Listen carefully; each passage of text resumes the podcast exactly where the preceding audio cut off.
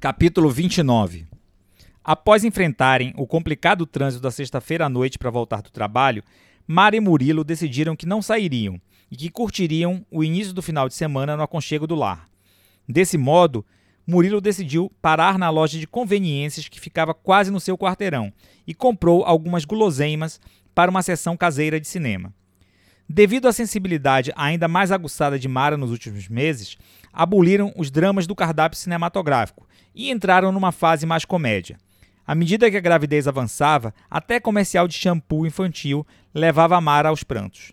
Na noite anterior, um pequeno resmungo de Murilo, quando ela esfregava a parte áspera de um de seus pés em sua coxa, foram suficiente para o derramamento de um rio de lágrimas e interpretado como demonstração inequívoca de que o marido já não a amava mais só após muitos beijinhos no rosto e no pescoço, muito cafuné na cabeça, muito eu prometo, eu juro, para sempre, para toda a minha vida, mais que tudo no mundo, Mara recuperar um pouco da segurança e do sossego. Apesar de já terem visto o filme no cinema e em DVD, Murilo adquirira uma versão Blu-ray de um peixe chamado Wanda, e o casal chegou ao consenso que essa era a melhor opção para a noite.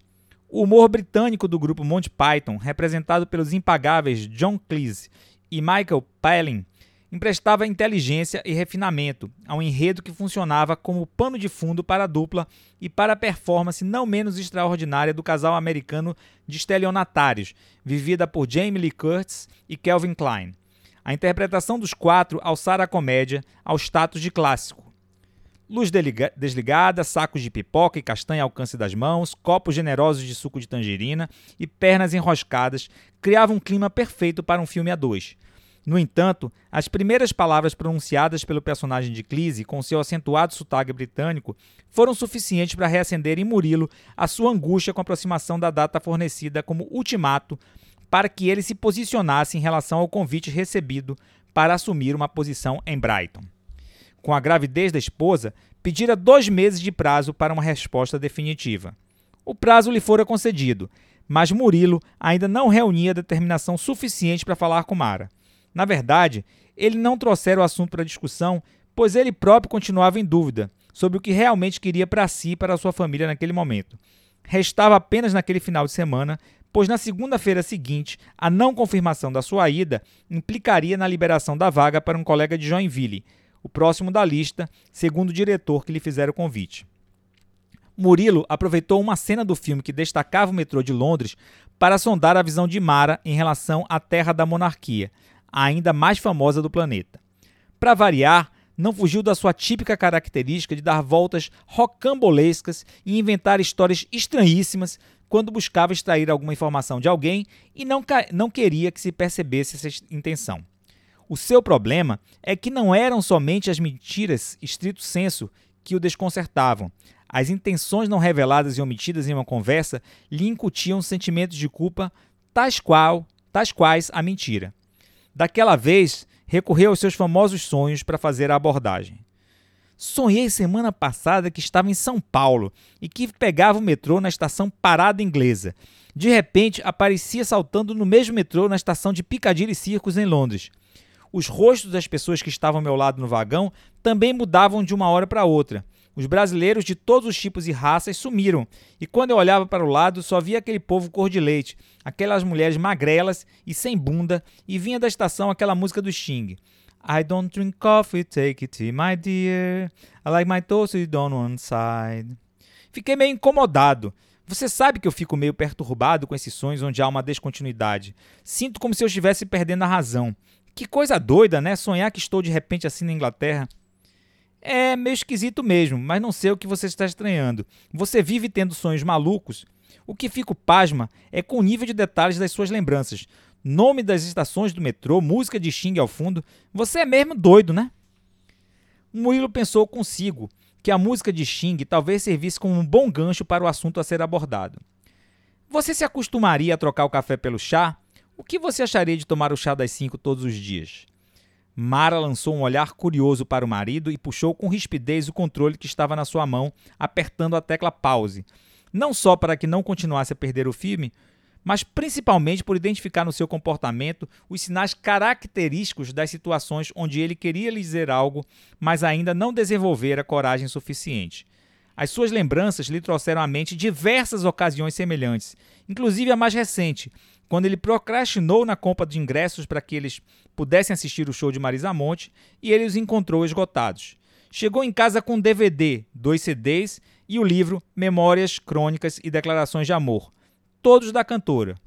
Quando ele disse que os quatro itens custaram pouco mais de 50% do valor de ingresso, ficou certa que o show de sua cantora e compositora favorita subira no telhado. Já estava suficientemente escolada com Murilo para saber que daquele mato que se apresentava naquele momento sairia algum coelho. Quando ele lhe servia como aperitivo perguntas desconexas ou aparentemente fora do contexto, as surpresas sempre surgiam como prato principal. Nas situações de irritação, Mara não chamava o marido de Murilo, muito menos de Mu ou Muzinho. Murilo Antunes Ribeiro, o que é que o senhor tem para me dizer? Que história é essa de chá das cinco todo dia? Você pensa que eu não tenho percebido que nas últimas semanas você tem pego o seu helicópterozinho e viajado para o seu infinito particular? É, você me conhece muito, né, Marinha? Diria que sei o que você vai fazer ou pensar antes das suas sinapses. Além disso, você é mais transparente que vidro limpo. Comece a desembuchar, vá logo. É, não tem jeito. Não tinha mais como não lhe contar. Então conte, homem de Deus. Eu tenho uma notícia boa e uma notícia que eu ainda não sei se é boa ou ruim. Por qual você quer que eu comece? E lá vem. Prefiro sempre as boas notícias. Desta forma, me preparo melhor para as notícias ruins.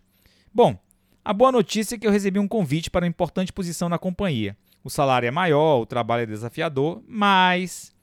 Mara interrompeu Murilo. Para, para, para. Já entendi. Não precisa continuar. O convite é para ir para onde? Brighton, Inglaterra. Hum, faz sentido, faz sentido.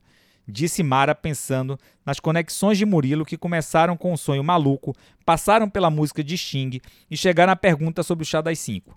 Decididamente, o seu marido estava longe de se enquadrar no perfil do que se poderia considerar um cara normal. Ficava revoltada com a dificuldade de ele funcionar como qualquer pessoa, chegando serena, serenamente a ela e perguntando como encararia uma transferência deles para Brighton. Lembrou-se dos meses em que viveu escondendo a doença do marido, o que lhe despertou um sentimento de pena. Pena da dificuldade que Murilo tinha em se comunicar quando era obrigado a abordar temas delicados ou sobre os quais não conseguia antecipar a reação do seu interlocutor. Brighton é uma cidade maravilhosa, com praia, menos de 300 mil habitantes, cinema, casa de show, universidades. Além disso, está se tornando um grande polo na área de TI. Várias empresas estão indo para lá. A nossa, por exemplo, está fazendo uma mega ampliação do seu escritório de Brighton. Meu amor, a ideia de morar fora nesse momento me pegou totalmente de surpresa. Eu lembro que a gente já tinha falado muito sobre Brighton quando assistimos o DVD do Fat Boy Slim na casa de Adriana e Márcia, em Brasília. Lembra que Adriano disse que seu orientador de mestrado tinha morado lá por quatro anos e que adorou a experiência? Não duvido que Brighton seja uma cidade legal para se morar. Por enquanto, a questão definitivamente não é a cidade. Eu sei disso, Maroca. Para mim, nada é mais importante que a chegada do Pedrinho. A vida aqui no Brasil não está fácil, mas apesar disso, sei que temos um nível de conforto para cuidar dos nossos filhos pequenos que certamente não vamos encontrar no país mais desenvolvido. Para mim, esse está longe de ser o maior problema. Estaria muito disposta a trocar conforto por segurança. Desde que fiquei grávida, fico cada dia mais chocada com a violência e a frequência dos crimes bárbaros em todo o país. Já pensei algumas vezes que gostaria de ver o Pedro crescer num lugar onde pudéssemos andar nos parques públicos sem preocupação, onde eu não precisasse dirigir num trânsito maluco, onde a gente tivesse facilidade para viajar no final de semana e ver alguma coisa diferente de Praia de Forte e de Embaçaí. Sei lá, eu acho até que estaria aberta a substituir os nossos problemas por novos problemas, mas. Mas o quê? Aqui a gente tem os nossos médicos, os nossos amigos e parentes, falamos e compreendemos a língua perfeitamente.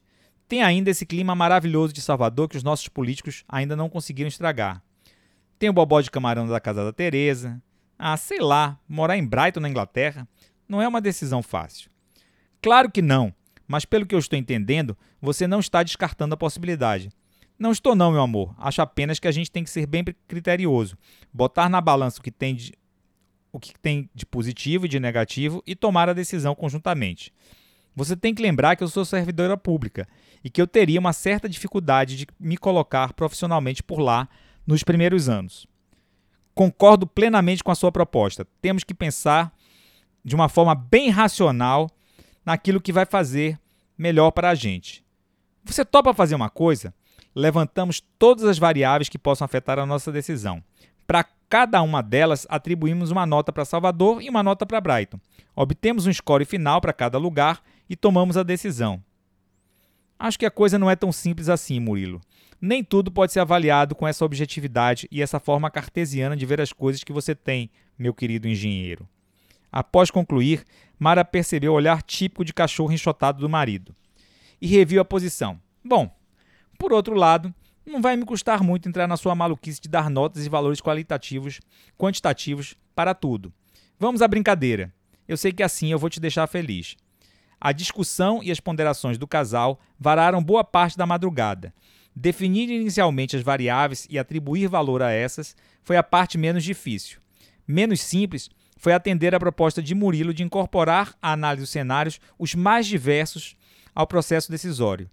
A noite ficou curta para a atividade, mas antes que o dia amanhecesse, o martelo já havia sido batido.